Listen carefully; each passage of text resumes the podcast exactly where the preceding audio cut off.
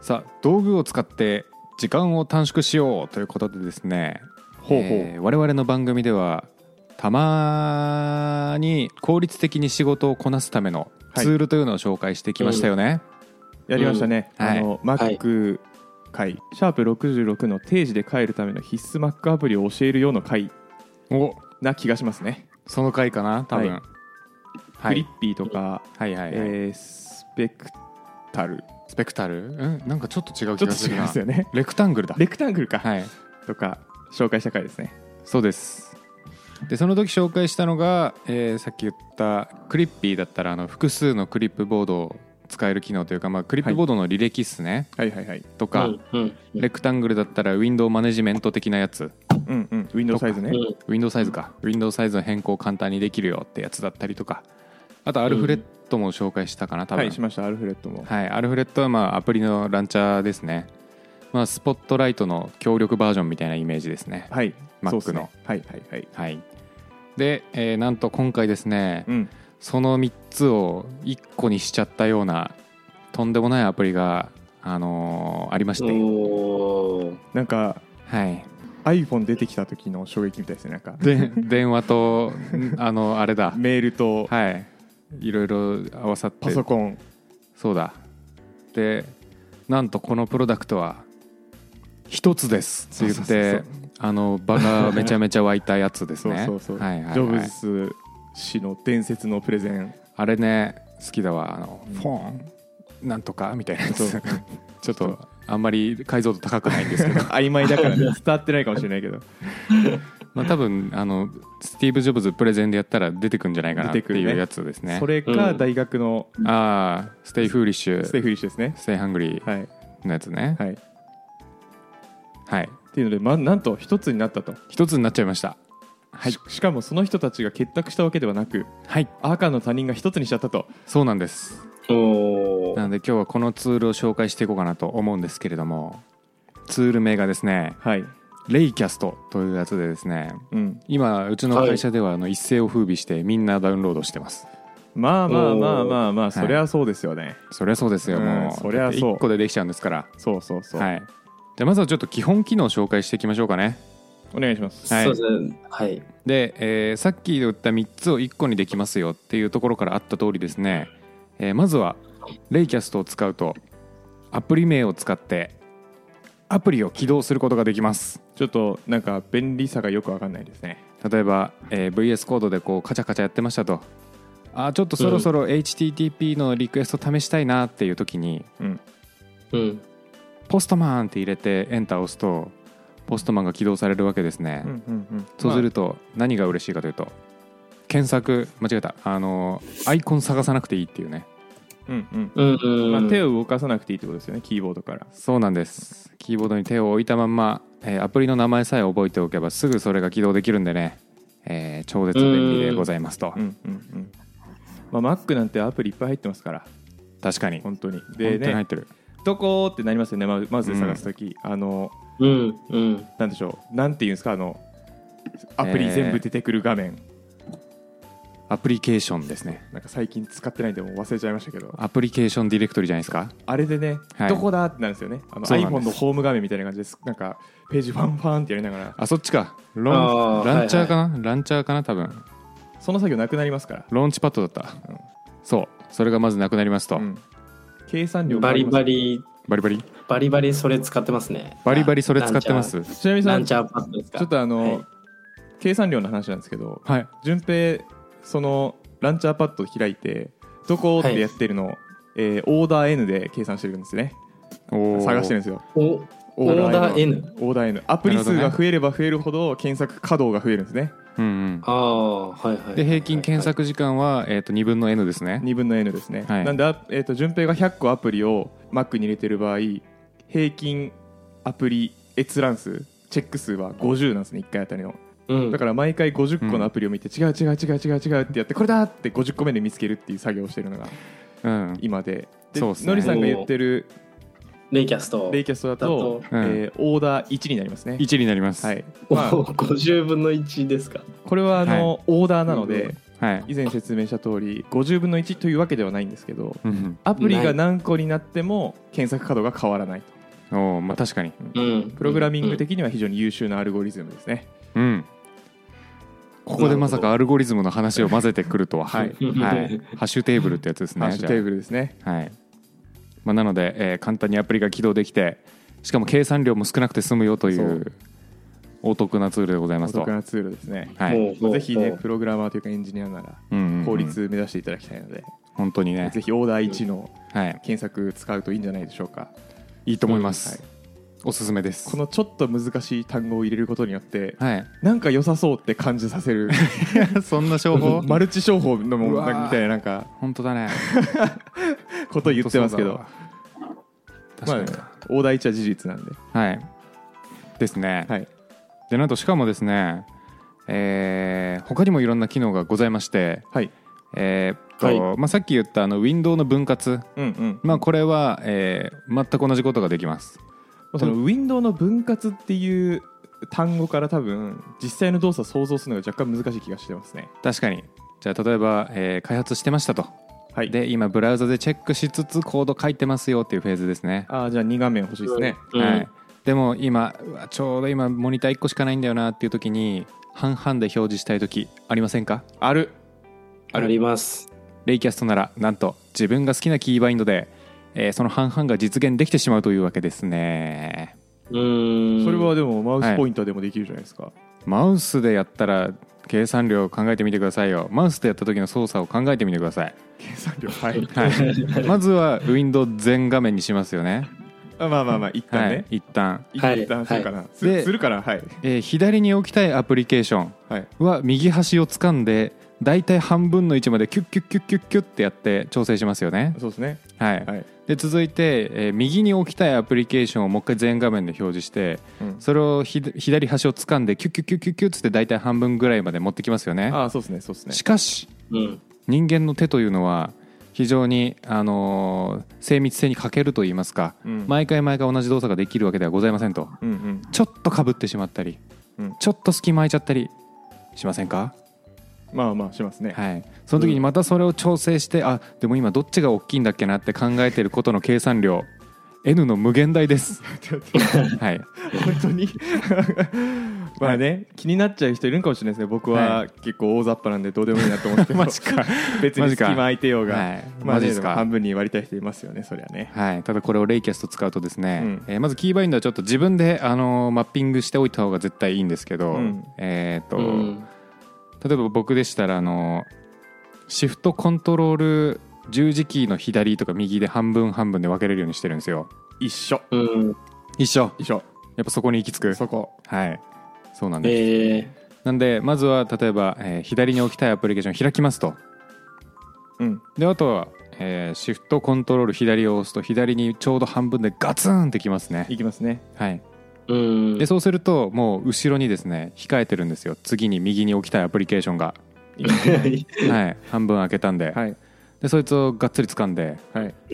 えーシフトコントロール右でバギーンって左に間違えた右にやるとうんもうこれで半々の状態完成するとまあ早いですよ超絶早いですね、早いですこれはもうが、見てもらえないとちょっと伝わらないかもしれないですけど超絶早いです、超絶早いんです、はいえーうん体感マジで、え5分の1ぐらいになると思いまうんす、そうですねうんうん。っていうので、えーウィンドウのコントロールもできるようになりますよと、うんそして無尽蔵のクリップボード言い過ぎじゃなあちい言い過ぎましたちょ、ちょ、あんまないかもしれないですけど、四分割とかもいけるんですけど。い4分ける感じ割でいすかけいけるああ、いけるんですね。じゃあ上下とかもいけ使ないっかてです。僕は4分割ヘビーユーザーですあいけるんだはいヘビー。ヘビーユーザーですマジであのよでかい画面使ってうんやるときは4分割しますえねごめんなさい4分割ってちなみにいろんなパターンあると思うんですけど右上左上左下右下あなるほどなるほどその4分割ですね、はいですねただ縦4は、うんえっと縦4にはできるですよ、縦読みはできるけど見づらくてしゃあないよまねあ、それはそうだと思いますうんそうです四ね縦分割する時って何を開いてるんですか確かにターミナルターミナルターミナルターミナルあターのミナルターミナルコード書いてるやつ、はいテストコード書いてるやつ、はいはいはいあとはそれを呼び出してるプログラム出してるやつとかなんかそのはいはい今書いてるプログラムが呼び出してるライバルのコードとか、うんうんそれのテストコードとか、うんえーあとそれをなんかよ動かすうんうんうんうーんターミナルターミナルまみれじゃないですか ターミナル4個とかやります ね僕はなるほどね単体テスト回すはいはターミナルいと、はいはいえー呼び出すライブラリのコードと、うんうん書いてるコードと単体テストのコード すごいなターミナリストじゃん、えーもっと効率いいやり方あるのかな、まあ、あるかもしれないですけど僕はうんそうやってますね、なるほどねえ4分割あんまやんないな、ーやっぱそれは上十字キー上下シフトコントロール上下も割り当ててって感じですかえっとね俺はうわどっちだっけちなみに僕はあのシフトコントロール UIJK でやってますね、まあ、ちょっとあ俺も一緒言葉で言うとあれなんですけど UIJK えってちょうどなんか四角の位置にあるんですよねででしかも右腕のあのホームポジションに J があるんでうん結構ホームポジション近くで4分割っぽい位置で直感的に押せるっていうはい僕も一緒で、多分レクタングルの初期設定なんですかねこれがあそうそうそうそうそうそうそう、レクタングル合わせしてます僕も、僕はそうやってますねはいっていう感じですはい、おー使おううん、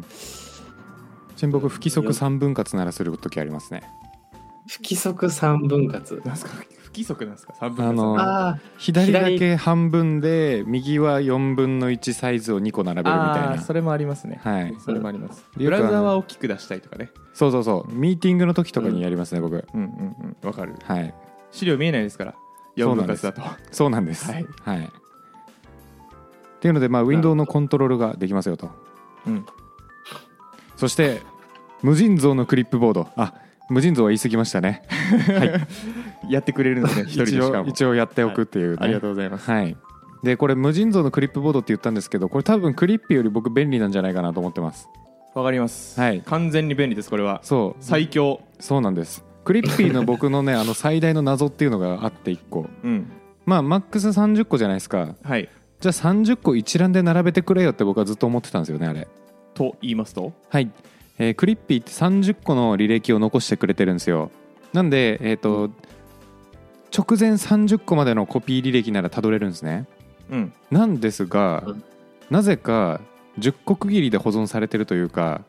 えーい1から10のゾーン開いたら10個あって11から20のゾーン開いたら10個あって21から30のゾーン開いたら10個あってみたいな感じの入り方してるんですよ、まあ10個ずつグループ分けされてうんるから全表示できないってことですねそうで、うんえー、とめちゃめちゃクリッピーあるあるがあのあれこれ大体この時にコピーしたよなって言ったやつが全然違うとこに入ってて探すのに時間かかるっていうねあるあるそういうね謎ー状態があったんですけど、まあ、レイキャストはまず一覧でバーって残るんですねうんで残る件数数えてないですけどなんか1000件ぐらい残ってんじゃないかなっていう感覚あります、まあめっちゃ残ってますねうん本当になんか再起動しなかったら大体ありますよねあるあるあるめちゃくちゃ残ってる直近1週間あるような感覚で使ってました、はいはいでうーんしかも検索できるんですよねあん中でそう僕はそのリはッいプボード保存数よりもそこが超でかいと思いますそれなんですよ検索ができるんでなんかあ過去にうわこの系のやつで先頭だけ文字覚えてるよっていう状態だったらその先頭の文字とか入れたらあのそこの履歴まですぐピューンって飛んでいけるんでねしかもなんならその検索して上に出たやつだったらもうエンター押せばうんペーストしてくれますもんねそれでそうなんですうーんすごいっすうんあと個人的にはちょっとあの下に移動するのもビムのバインドでいけるのがちょっと嬉しいなってありますねあそうなんだ設定変えるとですねコマンドプラス J で下に行ったり K で上行ったりできますねへえ初めて知ったはいなのでそこもちょっと好きうんうんそして、えーまあ、今のでさ、あのーアルフレッドクリッピーレクタングルうんうんの、まあ、3つの機能を統合してたと思うんですけど、えーっとまあ、あとはその他にもいろんな機能がもう詰め込まれてまして、えーデフォルトでブックマーク検索ができますねまずブラウザブックの、マーク検索とはえー例えばじゃあブラウザでブラウザで使うアプリなんだろうな Gmail Gmail とか Google カレンダー Google カレンダーとか Google ドライブとか、はい、Google バックコンパスコンパスコンパス使う かなコンパスあんま ね仕事中に使わないですちょっと使わないんですけどあなんかえーとそうですねまあそういうなんかこうツール系ブックマーク登録してることありますよねあります、はい、あまあアマゾンとかはい、うん、あアマゾンとかねそうそういうブックマークを検索するのも、えっとまあアルフレッドでできたっちゃできたんですけどあれの場合は確かね設定でオンにしないと使えなかったんですよねうんなんですけどレイキャストは最初からのブックマークサーサーチブックマークスっていうのがあってですねそれを使うとブックマークも名前で検索できてしまうという、えー奇跡的な便利さでございますうんまあ確かにブラウザ開いてうブんックマーク開いてクリックするよりは早いですね、そうなんです確かにしかも僕ブラウザのブックマークねなんとなく分類してるんですけどすっごいなんか汚いんですよねわかるまあ適当になりますよね適当になっちゃでう何がどこにあるか、まあ、そうんのクリックで追いづらくはなりますねそうなんですよで量も増えるしう、んわ、かるたまにさあのーファビコンうんあのウェブサイトのアイコンみたいなちっちゃい画像、うんあれたまに読み込めなくなってるサイトとかあった時にはい見失いません、ファビコンで見てないかもしれないあマジかフ今まではァビコンで俺見ちゃうんですよねあれそうなんですねうん見ますねなんか社内ツールとか結構ファビコンで見てますねうー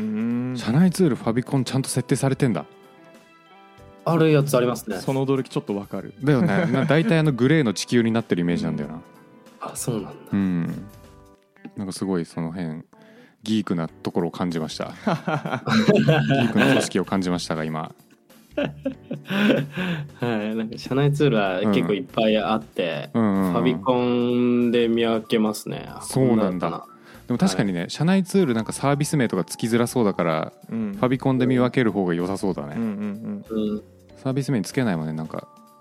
クール勤怠とかなんかそんなのつけないもんねうんなんでもないっすうんついたりするんじゃないですかねえー、マジで、うんマジでうんかっこいいなそれなんとなく愛着を持つためにまあそうまなんだあなんとなくついてますついてんだがなんかさ最初のファビコンでバッてあこれかなってで名前見てあそうだったみたいなうーん感じです、なるほどねうんうんうんうんうんまあ、そんな感じでブックマークも検索できますよとはいうんっていうので、えーまあ、これでもう前回の回は超えましたありがとうございます確かにはいそうですね五冠しました互換しましたでガッチャンコしてるんではい、上位互換ですはい、ここからはですねプラスの機能をさらに付け足してっていいですかままだ何卒まだあるんですねず見た目かっちょいい急に機能じゃない 急に機能じゃないわ見た目という機能がかっちょいいいや危なんでそれ強引に寄せてきましたね はい見た目がまずいいんですよねまあ見た目はいいはわかるそれはいねクリッピーとかねいやクリッピーもまああれはあれでいいんですけど、まあ古いちょっとなんか古古いオールドスクールですよねアプリ感ありますあれはオールドスクール感ありますうね んレイキャスは結構今風な感じっすよね、うん、そうっすダウンねロードサイトも含めてはい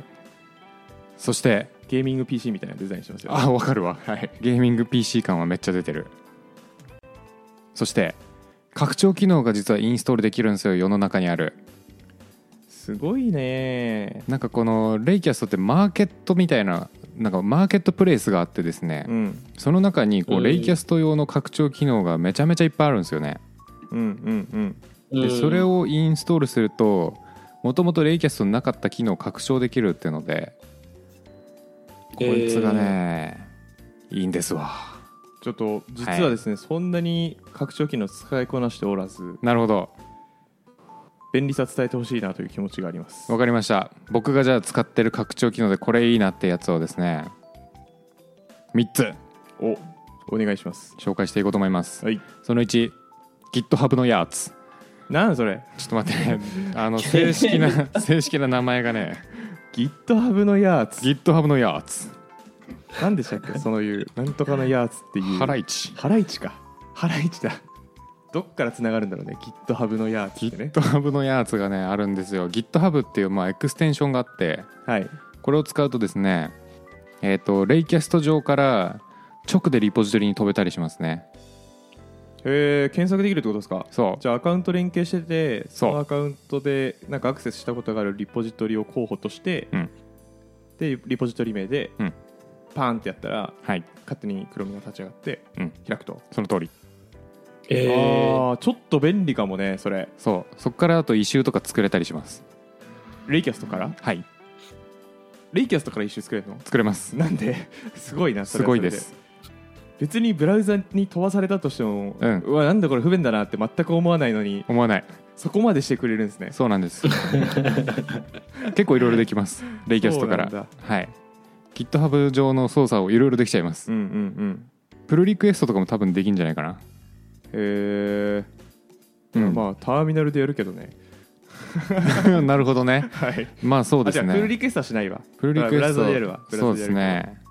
なんかそのマークダウンのえーなんだレビュアーっていうんですかうんみたいなのがその同期的に出たりするんだったらちょっうんとレイキャストの方が優秀かも、残念ながら僕はね作るのは使ってないっすまあそうですよね、はいまあ、それ試してみようそうですねまあ僕は今のところリポジトリ検索して飛ぶところしか使ってないんですけど、うんうんまあそれでも便利ですうねーんその2はいカラーピッカーカラーピッカー使ういや僕使うんですよこれ結構ちょっとなんか画像から説明お願いします説明、はいカラーピッカーはですねこれを起動するとなんかスポイトモードみたいになるんですよはいはいはいで画面上に表示されてる部分クリックするとその部分の色をえークリップボードにコピーしてくれるっていうやつですねあー出た出たはいはいはいカラーコードで iPhone とかでもあるやつですね iPhone であるのありますそうなんだ、うんまあ、それができるのがこのカラーピッカーでございますとうんうんでえー Mac にはいもともとあのデジタルカラーなんちゃらかんちゃらっていうなんかカラーのコードが分かるようなアプリがあるんですけど、はいはいはいそれより使いやすいですねなぜならうんクリックしたらその場所をコピーしてくれるからで、うんうんえー iPhone あ Mac にもともと入ってるやつコピーできないんですよねだから出てきた色を気合で覚えて書くっていうことをやってたんですけど、うんうんえっと、カラーピッカー入れることによってコピー簡単にできるようになりましたうんうんうんでこれ僕フロントやってる時とかたまに使うんですよ他のパーツと同じ色でとか、うん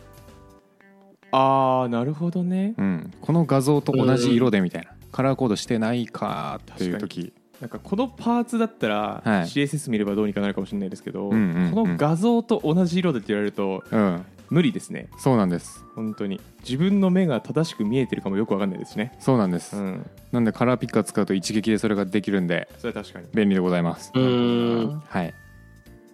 そしてもう一個、はいまあ、これ業務とちょっと関係ないっちゃ関係ないんですけど僕はは RSS リーダーを使ってますね関係あるじゃないですか関係あるか、はい関係あるか関係あると思いますよはい RSS 順平ちなみに RSS 知ってますあのーん何度も出てきてる気がするんですが、うん何でしたっけこれはですねあのブログとかある時に、じゃあなんか自分がウォッチしてるブログがあるとするじゃないですかはいでえーっとあ更新されてるかなっつってブラウザにアクセスしてうわ更新されてなかったってなるのめんどくさいじゃないですかはいなんで RSS ってやつがもしそのブログに搭載されててそれを購読してるとですね、えーうん新しい記事があった時に購読あの間違えた通知が届くようになるんですねその RSS リーダーっていうところにうんうんこのブログ更新されたよっていう通知が届いてる状態みたいなはいはいはいで、えーまあ、その機能を、まあ、RSS とか RSS フィードとか RSS リーダーとかなんかなんかそれ系で調べると出てくるんですけどあーき機能をそういうふうに言ってるんですねまあ、なんかそういう仕組みっぽいねちなみにポッドキャストも実は裏側は RSS を使ってるらしいですねあそうだポッドキャストの話でその RSS なんかよく聞いてた気がするんだよな、はおおマいジ、はいはいそうそういう系ですねで、うんえっと、まあ、このレイキャスト上にですねえーっと RSS リーダー読み止めるよ読み取れる拡張機能があるのでうんうんそれをインストールして、えー購読したいブログのえっとねちょっと XML を登録しなきゃいけないんですけど XML が上がってる URL かを登録しないといけないんですけど、うんそれを登録しておくと、えー僕だったら例えば技評あの技術評論者 .jp の、えーブログとか結構購読してるんですけど、えあれとかが上にポロンって新着記事で出てきて、えーチェックできるというで複数のブログ見てるんで、えーパブリックキーっていうなんか結構テック系のメディアとかあと全然関係ないなんか SEO のメディアとかっていうのを幅広くチェックするのに使ってますねうん。別で別で RSS 会やりましょあ別で RSS かやるううんなるほど興味があるあありませんなるほどい聞やきたくないですかどうなんだろう俺これ以上出てこないんだけどどうどうなんだろでうも今のは僕と見てるのが全然違うんでなるほどね、はいああそういうことか面白いな何を購読してるかとかそういうことか、はいそうですそうです確かに確かに面白いかもはいっていう以上ですはいっていうので、えーおすすめアプリ参戦でしたはいありがとうございます、てか多分はい他にもいっぱいあると思います、全然ディグってないんでうんうんうんあでね、えー今のは拡張なんですけどもう一個僕これ個人的にすっごい便利だなっていう機能があるんですよはいで Mac のデフォルトのカレンダーと連携させるんですねまずうんでそれは、えっと、基本機能でできますはいで、えー Mac のデフォルトのカレンダーを、まあ、僕普段の仕事はあの Google ワークスペース使ってるんで、うん Google カレンダーで基本あの管理してるんですけど、はいスケジュールをでえーっと Mac のカレンダーと Google カレンダーをそれで連携させるんですねほうでそうすると、えーすごい便利なことが起きるんですけど Web の会議大体 Google Meet とかで行われるんですよ、はいはいはいでそのう Google ん Meet の会議って、えっと、カレンダーでこう複数人の予定作ると勝手に作られるんですね、うんうんそうなんだ、うんそうなんですへえでそれをカレンダーで連携させておくとそのミートの情報がカレンダーに入ってきてですねはいレイキャスト起動すると一番上に直近のミーティングの URL 出てくるようになるんですようわ、でへけーえ。すごいなんで会議1分前とかにあ次オンラインのミーティングだっつってレイキャスト開いてエンターを押したらもう即座にミートに入れるっていうねすごい超絶便利なんですよこれそれはすごいいいな Google Google すごいいいマジで Google ワークスペースで仕事したい違うんだ今違います僕は365の方ですかそうですそうですなるほどね、はい、 365でもなんかできるのかなちょっとわからんですけどあとそういう情報基本的になんか別端末に持ち出せない んでなるほどね、はいはいはいはいはいいやまあわかる気持ちは、はい、なるほどそうあるべきだと思うんですけど、うんうんうんうんはい羨ましい、そういうことか、うんはいまあなので Google ワークスペース使ってるとそれ連携させるとねめちゃくちゃ便利ですねいいですねはいなう。るほどなんこれでもうあのオンラインミーティング直前にあ URL どこだっけあああって焦ることがなくなりますはい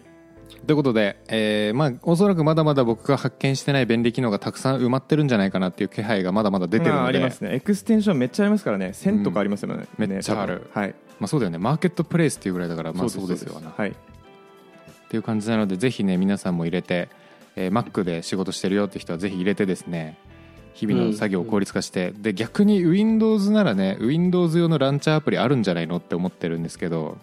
ねうんまあ守備範囲以外なんでまあ守備範囲外なんであのもし仕事で Windows 使うようになったらあの共有しますはいはいありがとうございましたはいよちなみにありがとうございます。全然僕も使ってるんで、はい超おすすめですですよねはいはい使うことにします。ちょっと使ってみてでまあ使ってみてダメだったらねうんまあのりさんの方にあの直接クレーム入れてください はい。はい大丈夫です、じゃあそれまでに僕心鍛えておく んではいじゃあありがとうございましたありがとうございまエしンたディングトークでいいですかねはいはい、えーじゃあ Google フォームに来てるお便りちょっと紹介させていただきますお、願いします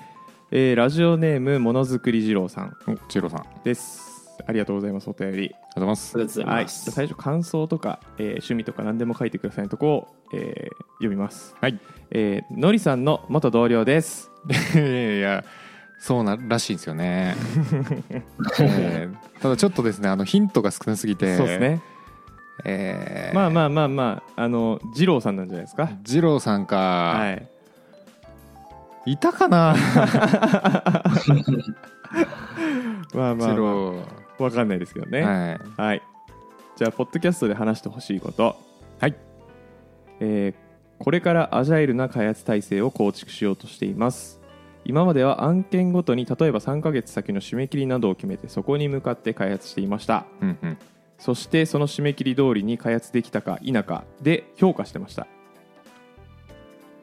今後は2週間程度のスプリントで開発していき先先のことはあくまで見通しくらいに考えたいですアジャイルな開発体制ではどのような評価基準があると思いますか何か少しでもご意見いただけると嬉しいですという、なるほどえー非常に実践というか仕事のお悩みストレートという感じでうん評価を考えるってことはなんか今もうマネージャー的な感じなのかなうーんというよりはどうなんでしょ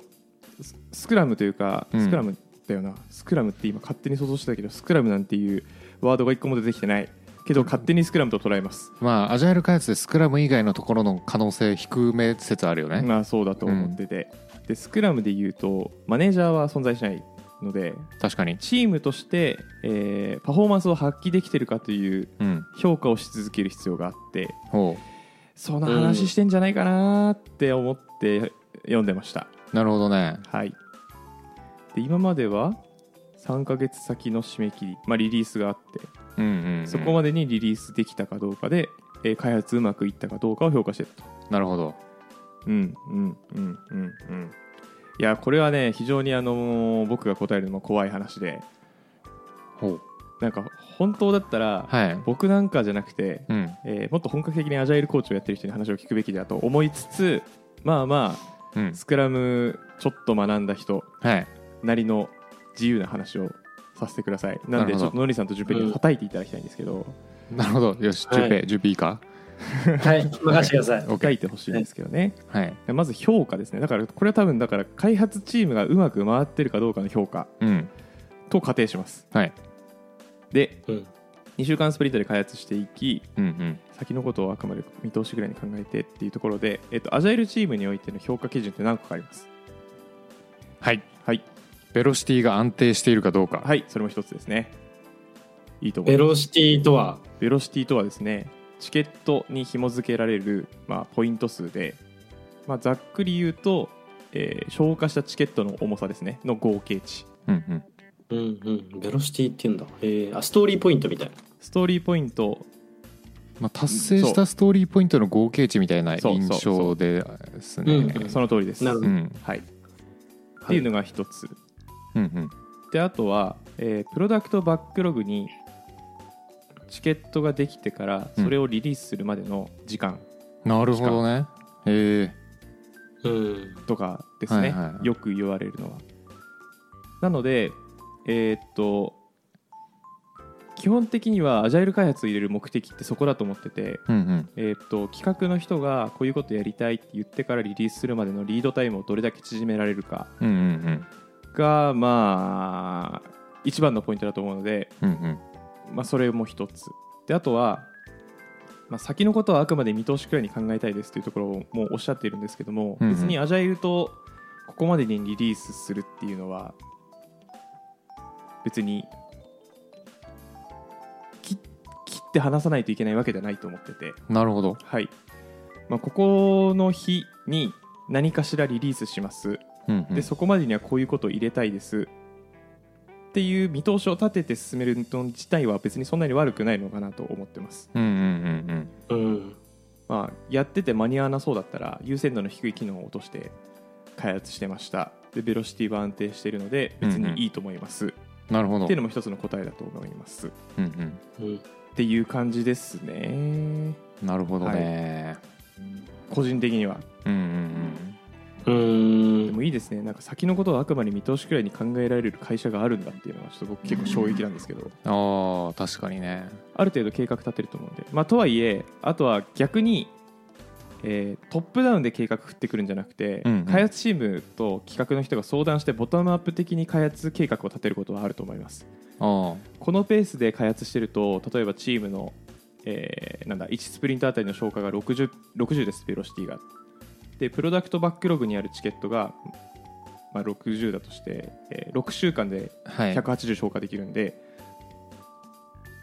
ですねですよねえっ、とあそうか二二週週間間ススププリリンントトか。うんなんで、うん6週間で180消化しますとうんうん。なのでプロダクトバックログでいうとここまでなら消化できそうですね、6週間後っていうのは多分見えてくると思うんで確かに。でそれの見積もりが合ってたかどうかっていうのはあの振り返りそのうんうん6週間終わった後の振り返りとかで、えーまるっとやって振り返って、まあうんうまくいったこと悪かったことみたいな振り返りながらじゃあ次の6週間はもうちょっと見積もり整地にできるようにしようかとかっていうのはできるんじゃないかなと思いますなるほどねなんでそのスコープをちょっと柔軟にするっていうところですかねはいはいはいうんあーなんか今ちょっとそれ聞いてて思ったのは僕もあのアジャイルの本であのなんだっけな普通にスクラムブートキャンプだったような気がするんですけど、はいえっ、とまあベロシティってこう長くスプリントを続けていくと,、えっと安定していくのがいいって言われてるじゃないですかなんかこう別にそこを伸ばすのが目的じゃないというか、あそうですねはいで、えーそれでチームのそのベロシティが正確に出てくれば、えー残りのタスク量がどれくらいで終わるかっていうのが判断できますよねっていうのが結構スクラムの肝かなと思ってたんですけど、うんえっとうんなんかそれで言うと、まあ、さっきのあのお便りの内容ですともともとは3ヶ月でって言ってたじゃないですか。はいでそれをまあ2週間のスプリントに変えるってことだったと思うんですけど、まあ、評価基準自体はなんか3ヶ月のループで回してもなんかいけるのかなっていうのはちょっと思いましたね。うんうんうんその小さい振り返りじゃなくて大きい振り返りをするタイミングみたいな話ですよねそうそうそうそうなんかはいアクティビティ自体は、えっと、スクラムとかなんかそういうアジャイルな感じでやっていくけど実際の評価基準みたいなところはそのアジャイルによって出てきたベロシティでこの3ヶ月これぐらいできますよっていうのを見積もってみてそれを達成できたかどうかで判断していくみたいなこともできるのかなっていう、はいなんかやり方は多分いろいろあると思います本当に、うんうんまあ、逆にそれを取っ払ってやってみたいんだっていうところだったら別にそれも一つのチャレンジとしていいと思います、確かにはいいいですね僕はこういう試行錯誤をしてみたい、おお羨ましいなるほどね、っていうのであの頑張ってください、ものづくり二郎さん、頑張ってください、はい、続報を頑張ってくだささいい、はい、多分知り合いなんですけど誰なんですかねあのもしあの教えても大丈夫だよっていうのがあったらこっそり教えてください、はいはい、ごめんなさいあのお便りじゃああお便りありがとうございましたありがとうございましたっていうのですみまありがとうございました一区切りさせていただいて、えー終わるかと思いきやちょっともう一軽いトピックいいですか、はいはいはい、あの収録してる今お最中にですね、うんえー、と公開収録の枠が全部埋まりましたおお本当にありがととうございますありがとうございます。うありがとうございます今埋まったんだまさかですはねい、キャンセルは出るかもしれませんが、まあ、うんうん一応あの募集枠20全部埋まったというところで、うんえー今収録してるのが、まあ、10月末なんですけども、はいはいまあ、楽しい回にしていきましょですね。はい。はい、うで順平が LT でめっちゃ盛り上げてくれるということでい、いですね。何話そうかないいね来。てくれる人は、まあ、楽しみにしてってください大爆笑 のうん涙あり5分で涙あり、笑いあ笑いり、あ笑いあり感動の5分間を。 すごいですよ5分はでいそれやったら何話そう確かにな。うん無駄に先輩が順平のハードル上げ続けてる楽しみですね。はいっていうのであのぜひ来ていただける方は本当に体調だけ気をつけてしあ、ですね。今、風邪流行ってる気配するんで、ますねうん色はマスクして。はいはいお楽しみにはい。っていうお持ちくださいはいじゃあ終わりますね、はい。えーでは、はいえーハッシュタグ暇人プログラマー」で SNS の X でフィードバックを募集してますので、えーご意見感想思ったこと何でもかんでもツイート投稿ポストお願いいたしますはい。お願いします。探してます。そうですねお願いしますであとは説明欄の Google フォームに、えー番組へのお便りを募集してますのでそちらもお気軽にお願いいたしますえー皆さんからの話題をお待ちしてます。心から。本当に心うから、んはい。はいお待ちしてますというわけで皆さんレイキャストを使っていきましょお願いします。使いますうまた次回バイバイ。バイバイ日本のエンジニアは使うアプリが多すぎる事実ヒマプロの使用アプリ平均数38.6個レイキャストならアプリの即起動過去のコピー履歴を引き出せる Windows のリサイズなどこれ一つで作業効率アップしかも料金無料今すぐレイキャストで検索暇人プログラマーからお知らせです暇プロメンバーとメンタリングしたい人を募集しますどうやったら中級エンジニアになれる悩みを相談したいなどなど相談内容は何でも OK ですメンタリングを通じて何か気づきを持って帰ってもらえるように頑張りますエピソード説明欄の方ではなく番組説明欄の Google フォームから日程を選んでお申し込みください料金はもちろん無料各日程先着1名なのでお早めに